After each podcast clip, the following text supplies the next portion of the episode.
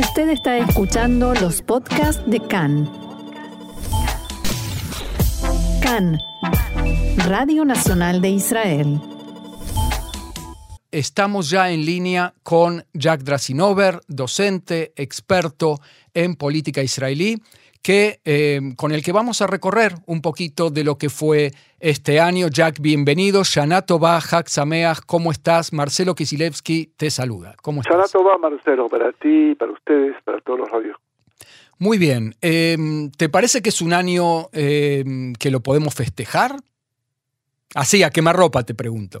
En realidad se trata de un año que ha demostrado que tenemos una inestabilidad política eh, que no empezó hoy. Eh, simplemente lo, eh, el, el, fenómeno aparece en forma totalmente clara en este momento y responde a las necesidades de cambio en el sistema político israelí que lo heredamos de la época anterior a la creación del Estado, con lo que fue en aquel entonces la Sefata Nifharim o la Asamblea electa, previa a la Knesset, que se generó en base a un principio que sigue siendo claro hasta hoy, no concentrar el poder en pocas manos. Y creo que eh, lo que fue real y factible para los años 40 y después los años 50, eh, llegó un momento en que la situación en Israel ha cambiado totalmente y requiere algunos cambios, aunque no hay ningún acuerdo cuál es el cambio necesario, por cuanto nuevamente intentar no concentrar el poder en pocas manos y reflejar la eh, fraccionada situación política en Israel es un elemento muy complejo. Había otra, otro aspecto que era, no importa la persona, importa el partido, importa la idea, ¿no? Y entonces esta cosa de eh, todos los líderes diciendo, bueno, como Golda Meir, me acuerdo, no, yo no quiero cargos, o Begin mismo, no quiero cargos, eh, no, por favor, no me los ofrezcan, ah, cuando quizás por dentro sí, pero eh, como que quedaba mal ser ambicioso y querer un cargo. El primero que rompe con esta tradición fue Netanyahu, que dijo, sí, yo soy el mejor que va, el mejor candidato que puede tener el Likud en unas internas, en un debate, y los adversarios de él, Benny Begin, David Levy, estaban escandalizados por esa forma de hablar.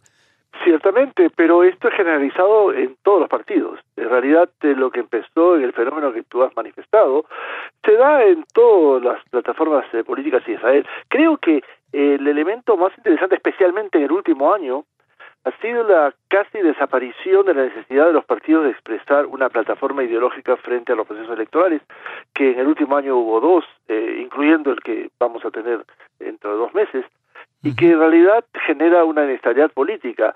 Eh, si las elecciones anteriores a los últimos 20 eh, años, 30, eh, se requería para cada partido presentar un programa y era por el cual el electorado iba a manifestar su opinión, eh, creo que esto desapareció. No hay ningún partido que en este momento plantea una eh, plataforma clara. Por el contrario, se trata, lo que se manifestó eh, es votar por el líder y en realidad en Israel, en el último año especialmente, se han considerado dos eh, bloques, casi sin ideología, el bloque pro Netanyahu y el bloque anti Netanyahu, que especialmente el segundo no tiene cohesión ideológica.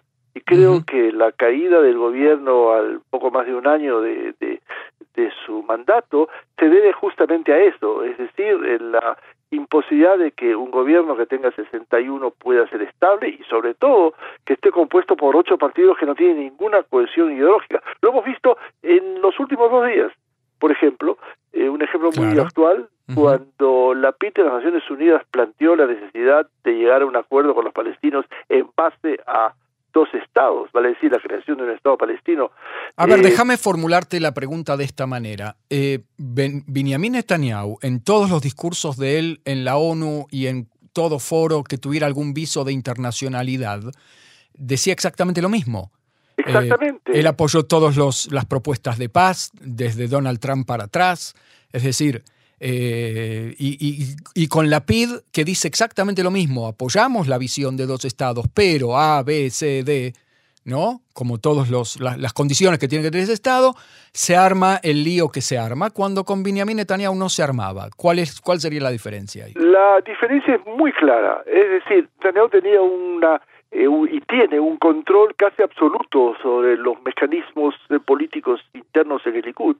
Y creo que fue generalizado el hecho de que la declaración fue mm, de alguna manera nominal, pero no tenía detrás de eso un plan de acción.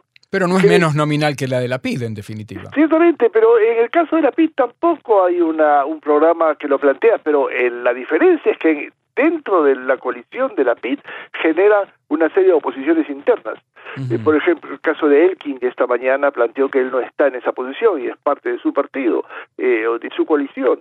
Lo mismo eh, eh Guido y, y, otros elementos que pudieran estar incluidos en el bloque anti-Netanyahu, si lo podemos llamar así, o no o, de ninguna manera Netanyahu, eh, ellos de alguna manera plantean una serie de oposiciones y creo que es el problema central del liderazgo en Israel. Mientras que Netanyahu se enfrenta casi a un solo líder, a la PIT, eh, y lo ha localizado y lo ha focalizado, la PIT se enfrenta a varias alternativas, es decir, tiene que luchar contra Netanyahu políticamente y al mismo tiempo contra Gantz, y aparece a lo lejos una pequeña luz de que ilumina a Meraz Mijaeli, que piensa a largo plazo volver a crear el movimiento laborista eh, con las añoranzas de la época de Yitzhak Rabin. Y creo que este es el problema central de lo que pasa en Israel, es decir, líderes que son considerados casi en forma autoritaria, si podría llamarse, como el caso de Netanyahu, y líderes que en realidad están divididos eh, con quién va a ser el, el, que tenga la mayor posibilidad de suplantar a Netanyahu en un próximo gobierno. ¿Te parece, eh, volviendo a una perspectiva anual, que eh, ante esta realidad de partidos sin plataforma, la izquierda vamos a empezar por la izquierda, después por la derecha y los religiosos, pueden eh, llegar a eh, cambiar, han cambiado en algo en este año que ha pasado, empezando por Merav Mijaeli, que es la que lo está intentando, y Meretz también con su cambio de liderazgo, eh, volver a perfilarse, ya no como partidos que buscan dos estados y etcétera, pero sí como mm, partidos más sociales, pueden llegar a cambiar la dinámica de la política israelí, ¿lo han intentado con algún éxito? Temas eh, al margen de lo que podría llamarse la solución del problema palestino o como tal o seguridad y fronteras, casi han desaparecido de la escena política en Israel. Es decir, en cada elección vemos que si se hace un análisis, por ejemplo, tomando en consideración la, eh, la concepción económica, casi no veo diferencias entre los partidos, entre lo que se llamaba izquierda y derecha, que requiere una, una revisión en el marco de la política israelí. Lo mismo el caso de religión y Estado, que junto con seguridad y fronteras han sido los tres temas centrales, pero quedó, sobre todo después de la guerra de los seis días, únicamente una pregunta que es la que divide a lo que se llama izquierda y derecha en Israel. ¿Cuál es la posición de los partidos frente a los territorios? Todos los intentos de hacer eh, y crear una eh, concepción basada en que el tema sea económico, inclusive el intento de Netanyahu de atacar en las últimas elecciones a la PIT por el eh, por el costo de vida eh, que se ha elevado muchísimo en Israel, casi desapareció y volvió a la clásica visión de eh, la PID es un peligro porque intenta traer... La PID es de izquierda porque no está con nosotros, lo mismo que Gantz, Lieberman. Lieberman se fue con la izquierda. ¿Y quién necesitaba tener el problema palestino? quizás olvidando que Netanyahu fue el primero que lo planteó de forma abierta, clara. Eh, en realidad, eh, los partidos políticos históricamente en Israel, a pesar de haber tenido concepciones ideológicas eh, más o menos claras, su acción no siempre fue coherente. Por ejemplo, eh, Menachem Begin, un político que durante muchos años fue considerado el más extremista y que de alguna manera planteó que bajo ningún aspecto se debe volver ni siquiera un centímetro de territorio, fue el primero que en el eh, programa y el acuerdo de Ken David devolvió hasta el último centímetro de territorio del Sinai, mientras que Golda Meir, que representaba laborismo y que dijo necesitamos un compromiso territorial, jamás eh, tuvo ninguna concesión territorial. De manera que esto no es eh, inherente solamente al, al, al, último año, sino en realidad nos acompaña y tiene razones históricas eh, que no sé si el tiempo nos va a permitir plantear pero que definitivamente debo plantear claramente. El sionismo en realidad eh, fue producto de clase media en todos los partidos. Y entonces esto eh, tiene por objeto que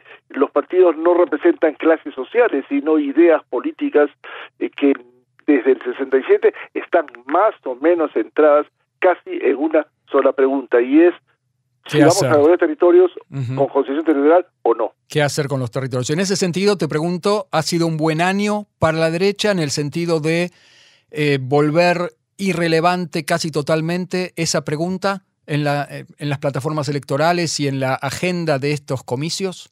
Porque los dos programas, los dos gobiernos posibles que se van a formar, en definitiva van a ser de derecha. No, no, no hay una posibilidad de una, de, un, de una ruptura, de un gran avance en el proceso de paz. Y estas dos situaciones tienen una visión muy cómoda sobre el hecho de que de alguna manera el marco palestino no hace ningún esfuerzo porque tiene su propia problemática interna en llevar o poner a prueba a Israel con respecto a la necesidad de un diálogo. Y lo hemos escuchado a través del discurso de Abu Mazen en las Naciones Unidas, que de pronto, de forma sorpresiva o no sorpresiva, eh, plantea como solución la necesidad de que las Naciones Unidas exijan de Israel volver a lo que fue el programa de partición eh, de 1947. Es decir, es algo que en realidad está totalmente olvidado. Y eso definitivamente genera en todos los sectores en Israel, no solamente de la eh, de lo que se llama la derecha, sino también de la izquierda sionista, básicamente el, planteo de dejar esto al lado porque genera una serie de problemas internos, eh, claramente.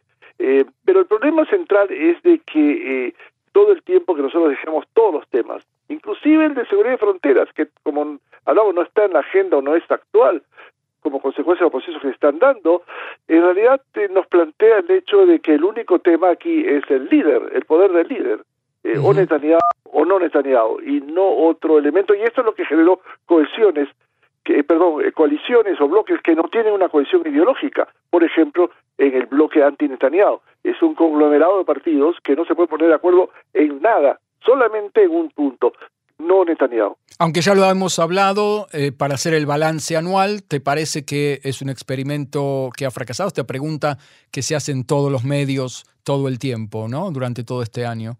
Creo que es un, eh, un indicio más que hablar de fracaso o éxito, de la necesidad de un cambio total en el, ¿En el sistema. marco sistema político israelí y también en los partidos, que de alguna manera van a tener que plantearse la necesidad en un mediano plazo de poner un programa claro que responda a los tres temas importantes, seguridad de fronteras, economía, religión y Estado, y tomar una acción con dos temas que están olvidados en la agenda política israelí, que creo que son muy importantes, la ecología, a diferencia de lugares como Alemania, por ejemplo, los Brunner o los, eh, los Verdes, y en otros países no tiene ningún eh, planteo en Israel, y algo no menos importante, las relaciones entre Israel y la diáspora, que no están representados en ningún partido político en Israel. Creo que este es un elemento muy preocupante y que de alguna manera puede ser que el futuro, eh, siempre y cuando el tema seguridad y fronteras baje en su, en su densidad, pudiera de alguna manera generar que los partidos requieran tener posiciones claras con respecto a estos aspectos. Para ir terminando, una buena noticia de este año político y una mala noticia de este año político, ¿cómo lo definirías? La mala noticia es... Que es más fácil, ¿no? Eh, pero vamos a quedar también la buena. La mala noticia es de que eh, cuatro, eh, cuatro elecciones y probablemente en cinco, dije probablemente con cierto riesgo, no tenemos una decisión clara, por lo menos de acuerdo a las encuestas, de poder tener una, una definición mayoritaria clara. Vale decir, lo máximo que se pueda conseguir es que estás, si hay un gobierno, que sea de 61 62 bancas, y eso está muy lejos de plantear la posibilidad de que tenga eh, cuatro eh, años de mandato. Vale decir, eh, si va a haber un gobierno, tenemos fundamentalmente eh, la necesidad de plantear que será por un año. Y otra mala noticia también es la aparición de movimientos extremistas, como el caso de Balat que existió de los años 90, pero que en este momento se plantea de forma muy clara, separada, eh, negando totalmente la existencia de un Estado eh, que por ahora sí que por ahora no pasan el, el umbral mínimo por ahora. Y el hecho de básicamente de Ben eh, vale decir Otzma Yehudit eh, dentro de lo que se ha llamado eh, el Baita Yehudi, que en realidad, eh, el sionismo religioso, que en realidad plantea la atracción, sobre todo de la capa joven, a, personas que tienen lemas que no siempre están probados en la realidad y, y, generalmente esto es un elemento peligroso. Pero hay un elemento positivo. Oh, qué suerte que vamos a terminar con una buena noticia. Es esa fue intencional. Vale decir, terminamos con la noticia con el hecho de que Israel, a pesar de todas las crisis, a pesar de todas las guerras eh, constantes, a pesar de todas las problemáticas internas eh, que no son pocas, mantiene un sistema democrático abierto, en el cual tenemos básicamente la integración de la sociedad israelí eh, en un sistema que de alguna manera intenta solucionar las problemáticas a través del marco electoral. Y creo que ese es un elemento que debemos apreciar muchísimo con todas las transformaciones que tiene que hacer y que Israel es una democracia. Que a veces se toma como un hecho eh, obvio. Sobreentendido. Y, y no debería ser, ¿no? Absolutamente, porque tiene un valor muy grande y no está sobreentendido que así debe ser. Basta eh, fijarnos alrededor de los vecinos y ver que Israel fundamentalmente, a pesar de su problemática interna, eh, mantiene un régimen democrático eh, que tiene definitivamente un precio, claro, pero que se refleja la eh, opinión de, de la ciudadanía en el desarrollo político israelí. Muy bien. Jack Drasinover, docente, experto en política israelí, nos estás acompañando muy seguido ahora con vistas a las elecciones y nos has ayudado un poquito a poner en perspectiva todo este último año eh, del calendario hebreo que acaba de eh, transcurrir.